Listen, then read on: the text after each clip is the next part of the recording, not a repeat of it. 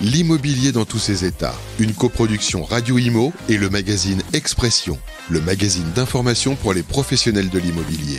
Une émission présentée par Alexandra Blanc et Fabrice Coustet en partenariat avec Guy Hockey.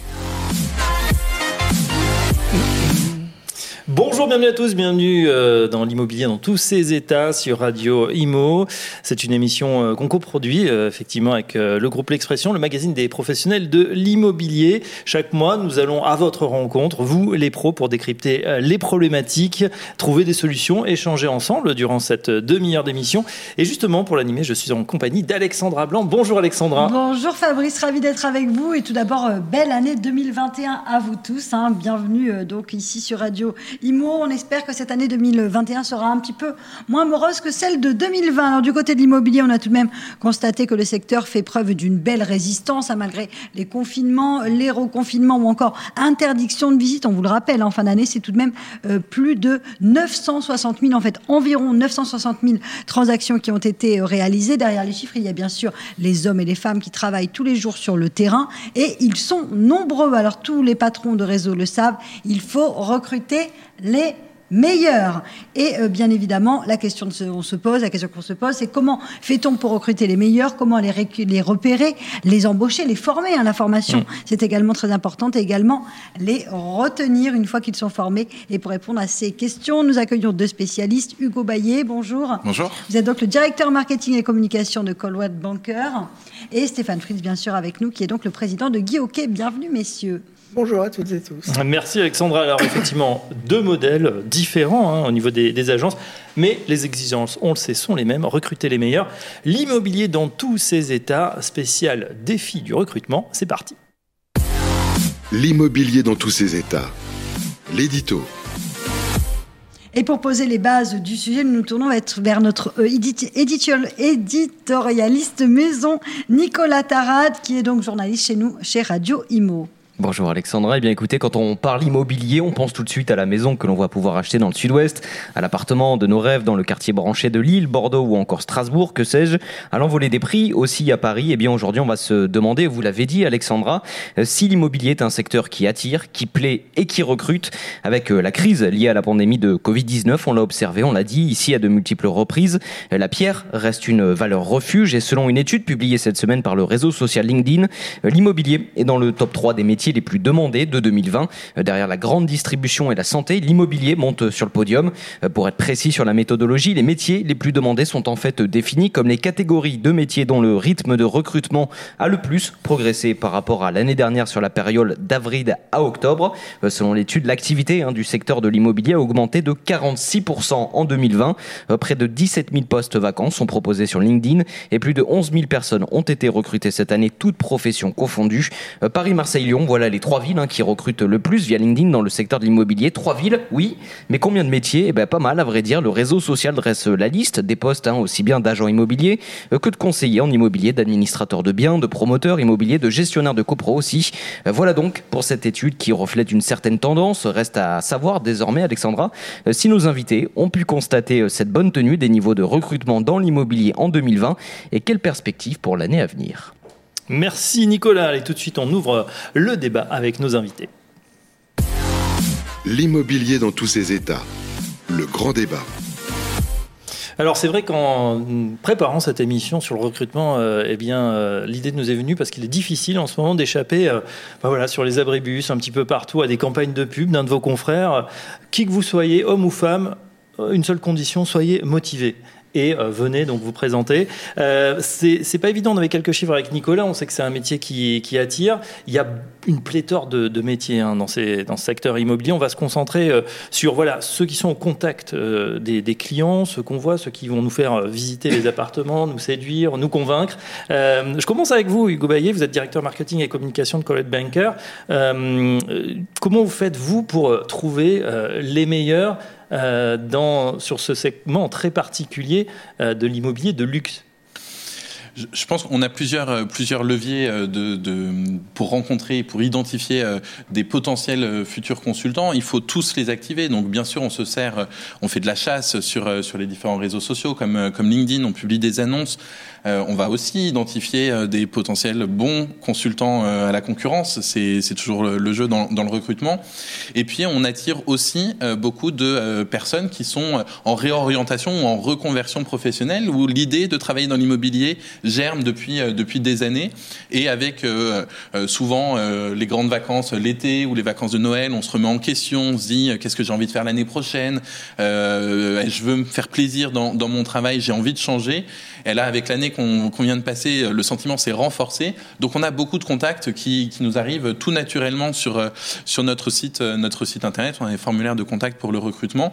Et ensuite, après, euh, hmm. à nos dirigeants et managers dans nos agences de qualifier ces profils, d'échanger avec eux, de voir leur motivation. C'est vrai que la motivation, c'est quelque chose d'important. Mais au-delà de ça, c'est la question de la personnalité. Est-ce que la personnalité d'un consultant va matcher avec une marque, avec une méthodologie, avec des process, la manière dont on travaille, et puis avec les managers et les dirigeants euh, des agences, parce que voilà, il faut que au sein de l'équipe, au sein d'une agence ou d'un bureau, euh, tout fonctionne bien pour euh, pour bien travailler ensuite. Mais est-ce qu'on recrute de la même manière dans le secteur du luxe que dans le secteur, dans un secteur finalement plus classique de l'immobilier? Est-ce qu'il y a d'autres critères, d'autres exigences? Je pense que sur la méthode de recrutement, ça doit être assez similaire. Après, sur les, exigences et les attentes, euh, évidemment, on attend euh, d'une personne qui va travailler au contact de, clients très privilégiés, de clients internationaux, euh, qui puissent parler une ou plusieurs autres langues que le français. On attend une présentation, aussi une manière de s'habiller, une manière de s'exprimer, une attitude qui va faire la différence euh, derrière quand on sera euh, en clientèle. Donc voilà, on a ces exigences, euh, ces, exigences-là. Ensuite, évidemment, quand on va recruter des non-professionnels aujourd'hui de l'immobilier, on a mis en place chez Coldwell Banker tout le système d'intégration, d'orientation, de formation et d'accompagnement pour aller acquérir les compétences métiers de l'immobilier, des compétences juridiques, parce que l'immobilier, faut pas toujours croire ce qu'on peut voir dans certaines émissions de divertissement à la télévision. C'est un métier qui est extrêmement difficile, qui est extrêmement exigeant. Euh, où on a du juridique, on a de la communication, on a du marketing, on a du relationnel client, on a du commercial. Donc on apprend toutes ces euh, compétences-là et on va aussi apprendre la dimension de l'attitude, du comportement, du relationnel client avec des clients, euh, des clients de luxe. Ouais, donc peut-être moins de, jeunes diplômés sortis d'école et plus, comme vous le disiez tout à l'heure, une seconde vie. Un, et ben, étonnamment, on a, étonnamment, on a tous les profils. on a des bureaux, notamment un bureau à Paris qui a en plus une, une grande diversité de profils internationaux où dans le même bureau, vous avez des personnes euh, originaires de, de Russie, de Chine, de euh, d'Autriche, voilà, parce qu'il y a cette dimension internationale qui fait qu'ils ont des réseaux euh, et puis ils vont aller travailler avec les clients internationaux. Coldwell Banker, on est le leader mondial de l'immobilier de mm. luxe. On a des bureaux dans 50 pays, donc on a des clients qui nous sont envoyés par par nos, nos confrères dans d'autres pays, donc il faut pouvoir les accueillir. Et la force de Coldwell Banker, c'est d'avoir une unité dans son service client, c'est-à-dire que si aujourd'hui j'envoie un client à mon agence euh, à Miami, j'ai la garantie qu'il sera accueilli comme moi je l'ai accompagné sur son projet euh, euh, ici. Donc c'est c'est la force d'un réseau d'un réseau mondial. et on remarque que Hugo est très corporate puisqu'il a le petit pins Colwell Banker à sa boutonnière. Exactement, ça fait partie du dress code chez Colwell Banker. Tous nos consultants ont le pins. On vous, identifie. Exactement, c'est c'est comme ça. Voilà, c'est un élément extrêmement important. C'est pas le seul, mais mais voilà, celui-là il est extrêmement visible. les petits clins d'œil. Stéphane Fritz, vous, avez oublié le petit pins plus sur euh, les, les, les, compétences émotionnelles, les compétences techniques euh, que sur les pins. Euh, j'apprécie le pins d'Hugo aujourd'hui.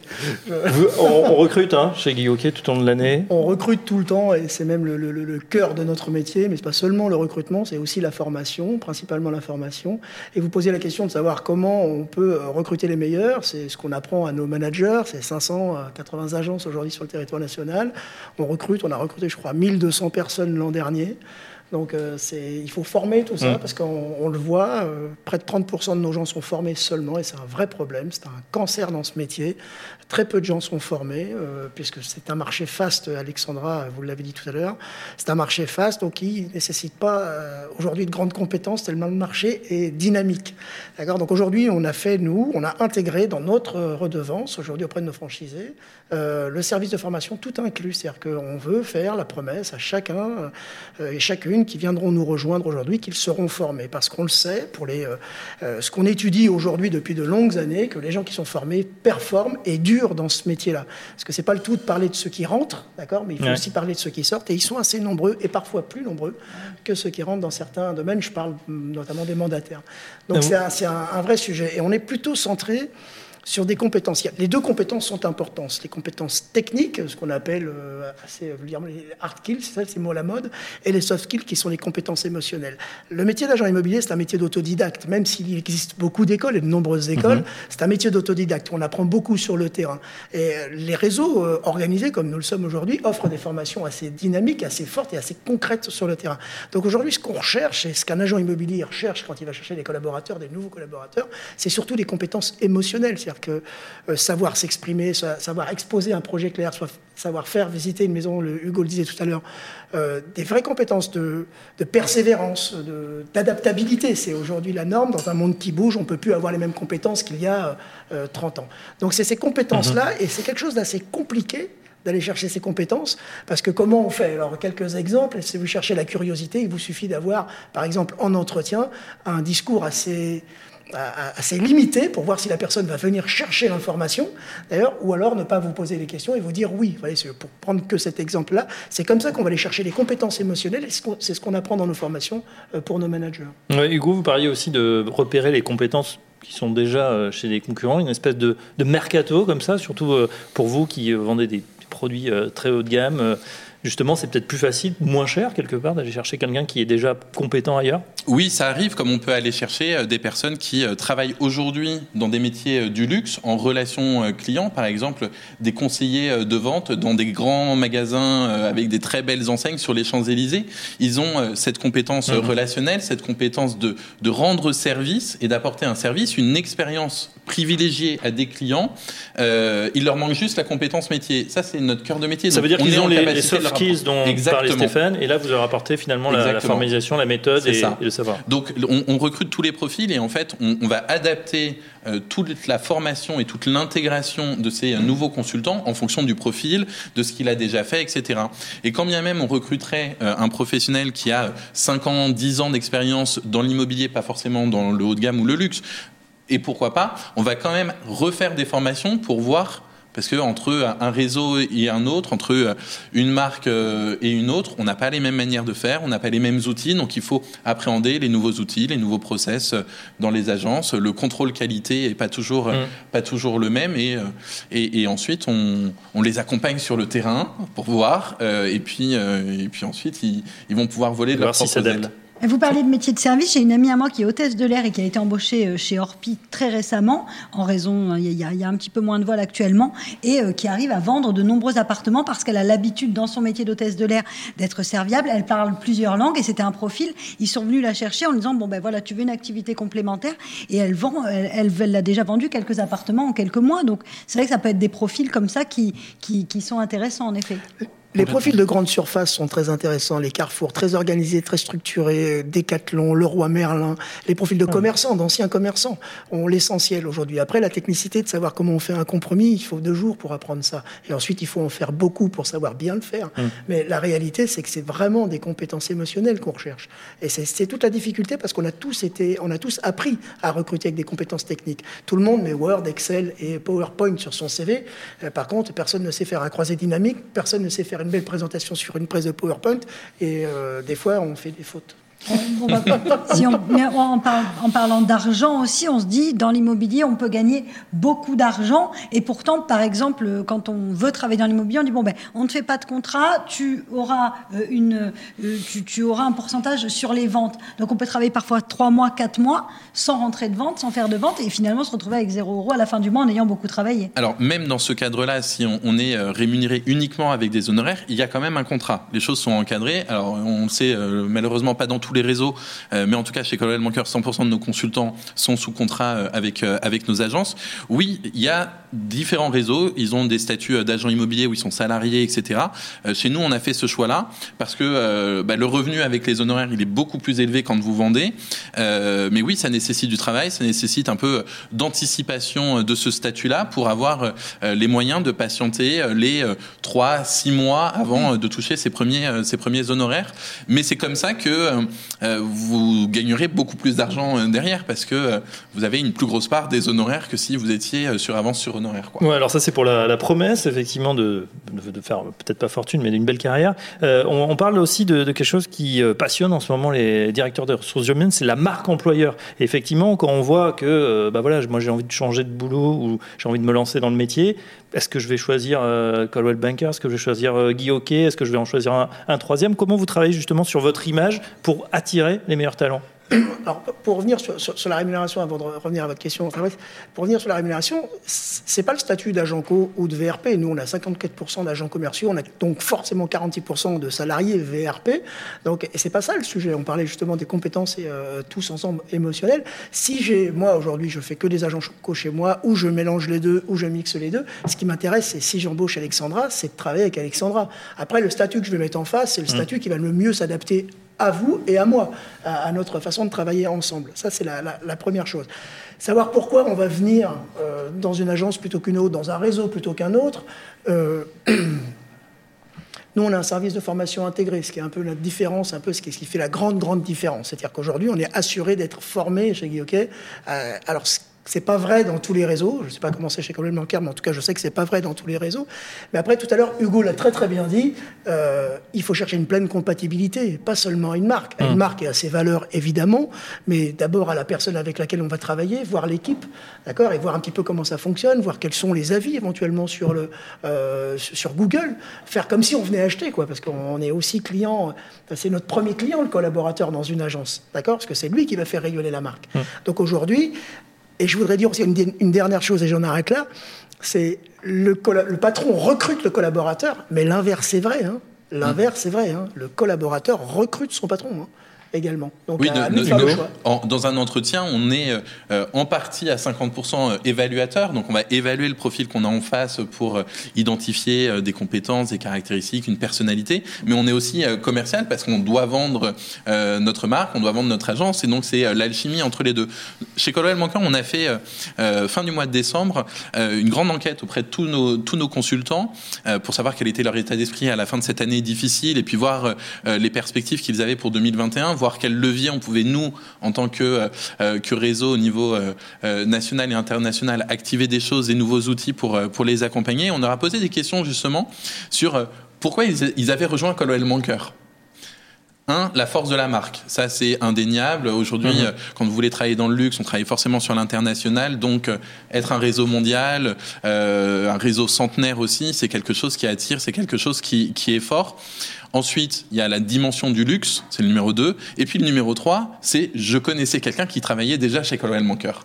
Et donc on a cette notion euh, parfois de cooptation, euh, mais aussi de euh, d'avoir déjà rencontré d'autres personnes qui ont donné envie soit de se lancer dans, dans ce métier-là, soit de rejoindre l'agence, parce qu'on sait comment ça se passe, donc on n'a pas de mauvaise surprise. Le problème aujourd'hui, et notamment parce que c'est un métier qui attire beaucoup sur la reconversion ou de la réorientation, c'est que parfois, on a des, personnes qui ont une mauvaise image de ce qu'est réellement le métier de conseiller ou de consultant immobilier sur le terrain. On a l'impression que c'est juste une personne qui euh, reçoit des demandes pour euh, des appartements, des maisons et qui va les faire visiter et puis qui va obtenir une offre euh, à la fin, mais sans, enfin, en oubliant qu'il y a une dimension commerciale, qu'il y a une dimension de prospection commerciale pour aller identifier, trouver des nouveaux mandats, accompagner ses clients euh, dans leur projet de vente d'une propriété. Et ça, on ne le voit pas dans les émissions euh, à la télé. Et donc, on a des gens qui viennent avec une peut-être parfois une fausse idée. Et ils s'en rendent, ils, s'en rendent vite compte euh, et puis voilà ils, se mais ils ont perdu du temps ils ont voilà. Donc c'est aussi pour ça que dans le recrutement il faut identifier les raisons et les motivations pour lesquelles des personnes ont envie de se lancer aujourd'hui dans l'immobilier. Une question justement sur euh, les nouvelles technologies aussi qui euh, dans le domaine du recrutement eh bien, sont très utilisées. Euh, Bunker est une société américaine. On sait à la pointe de la, de la data ou du data mining ou des analyses de données. Comment vous en servez aujourd'hui pour là aussi essayer de, trouver les meilleures opportunités au niveau des collaborateurs?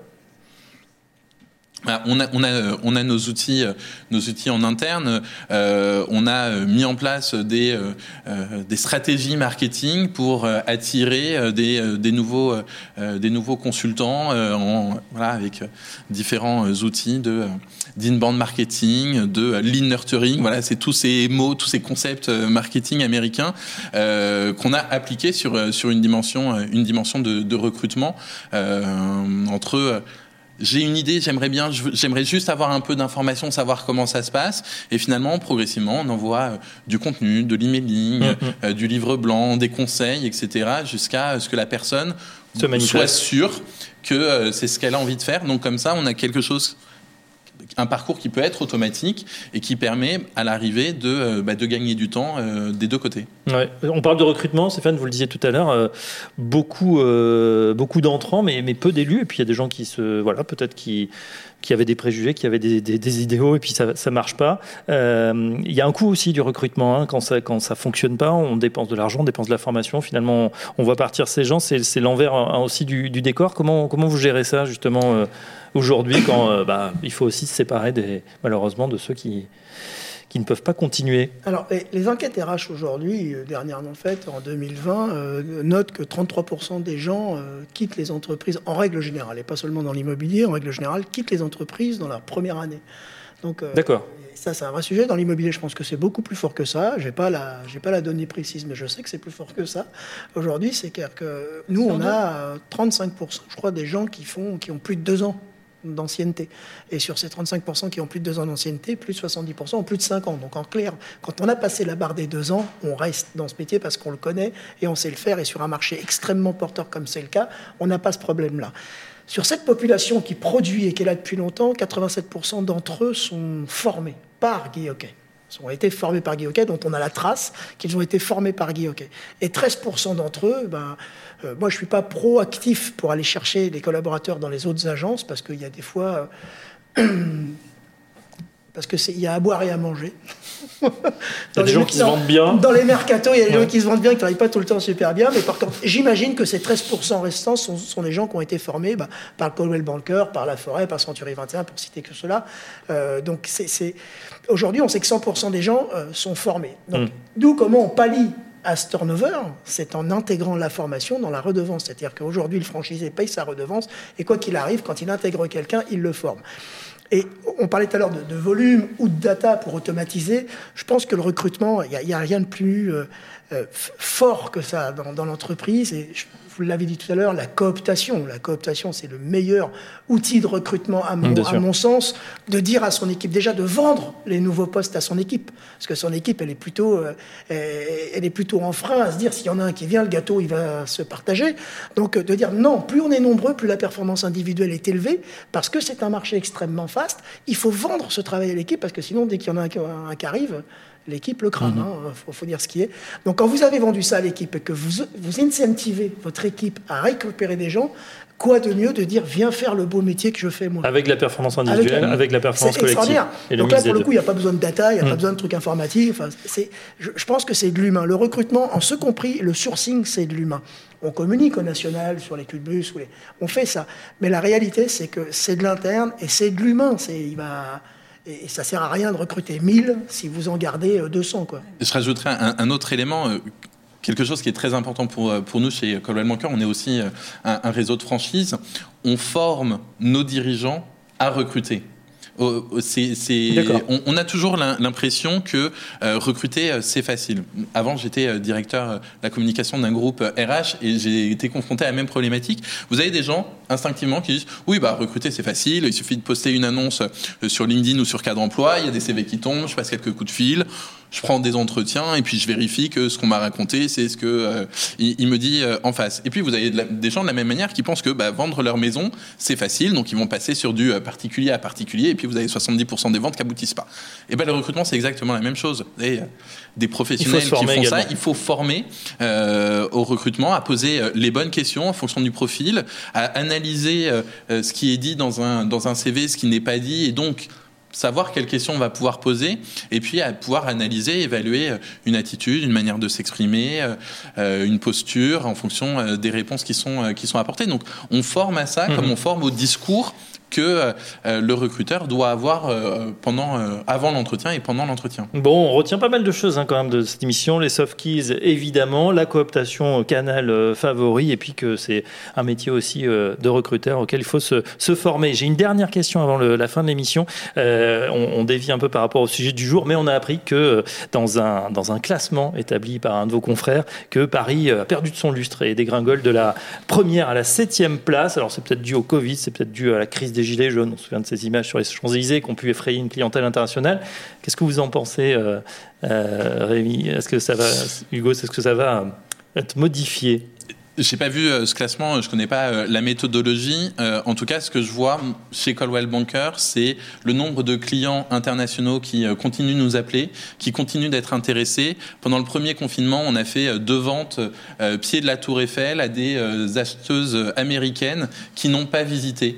Voilà, on a utilisé la visite 360, on a fait des FaceTime pour faire visiter le quartier du 7e arrondissement et on a des acquisitions qui, qui se font dans ces conditions. Oui, c'est vrai que la clientèle internationale, en ce moment, elle n'est pas présente ni à Paris, ni sur la côte d'Azur. Et pour autant, euh, Paris, eh ben, Paris restera Paris. Paris, malgré les grèves, Paris, malgré les gilets jaunes, il y a toujours une attractivité internationale. Les prix continuent euh, d'augmenter, alors que les prix à Londres baissent, que les prix à Manhattan s'écroulent. Euh, aujourd'hui, dans l'immobilier de luxe, en tout cas, Paris reste et restera une valeur sûre. Stéphane, d'un mot. moi, moi j'ai lu l'enquête. Pour le coup, j'ai lu l'enquête, mais on parle que des gens riches. Et la première ville, c'est Zurich. Donc on peut comprendre un peu euh, l'attrait, mais Paris, ça reste la plus belle ville du monde. Ça reste encore euh, un des, c'est attractif en France et dans le monde. Ça a passé la barre des 10 000 euros du mètre. C'est encore, on est encore en progression de 4% sur Paris. Donc voilà, c'est juste. Bordeaux, Bordeaux repasse, repasse, devant Paris, je crois. Après, vous, après, vous avez, après, faut creuser, faut creuser un petit peu. Vous avez beaucoup d'investisseurs étrangers qui vont acheter des euh, studios, des deux pièces pour faire de l'investissement locatif pour du Airbnb, par exemple. Bah, quand vous avez une municipalité qui verrouille les choses, etc., bon, bah, vous n'avez plus envie d'acheter dans ces endroits-là pour mm. faire un investissement. Mais l'investissement dans l'immobilier de luxe, ça reste une valeur sûre. Euh, la fluctuation euh, des marchés financiers fait que aujourd'hui, vous avez beaucoup d'investisseurs qui reviennent dans l'immobilier de tous les pays. Donc, euh, bon, on n'est pas inquiet. On n'est pas inquiet donc pour la ville lumière. Euh, merci euh, messieurs, merci Alexandra. Merci. on arrive déjà au terme de, cette bah émission. Merci également à Jason Piniro qui a réalisé cette émission. Merci à notre chroniqueur Nicolas. Et rendez-vous dès le mois prochain pour un nouveau numéro de l'immobilier dans tous ses états. L'immobilier dans tous ses états, une coproduction Radio Imo et le magazine Expression le magazine d'information pour les professionnels de l'immobilier. Une émission présentée par Alexandra Blanc et Fabrice Coustet, en partenariat avec Guy Hockey, à réécouter et télécharger sur le site et l'appli radio.imo et sur toutes les plateformes de streaming.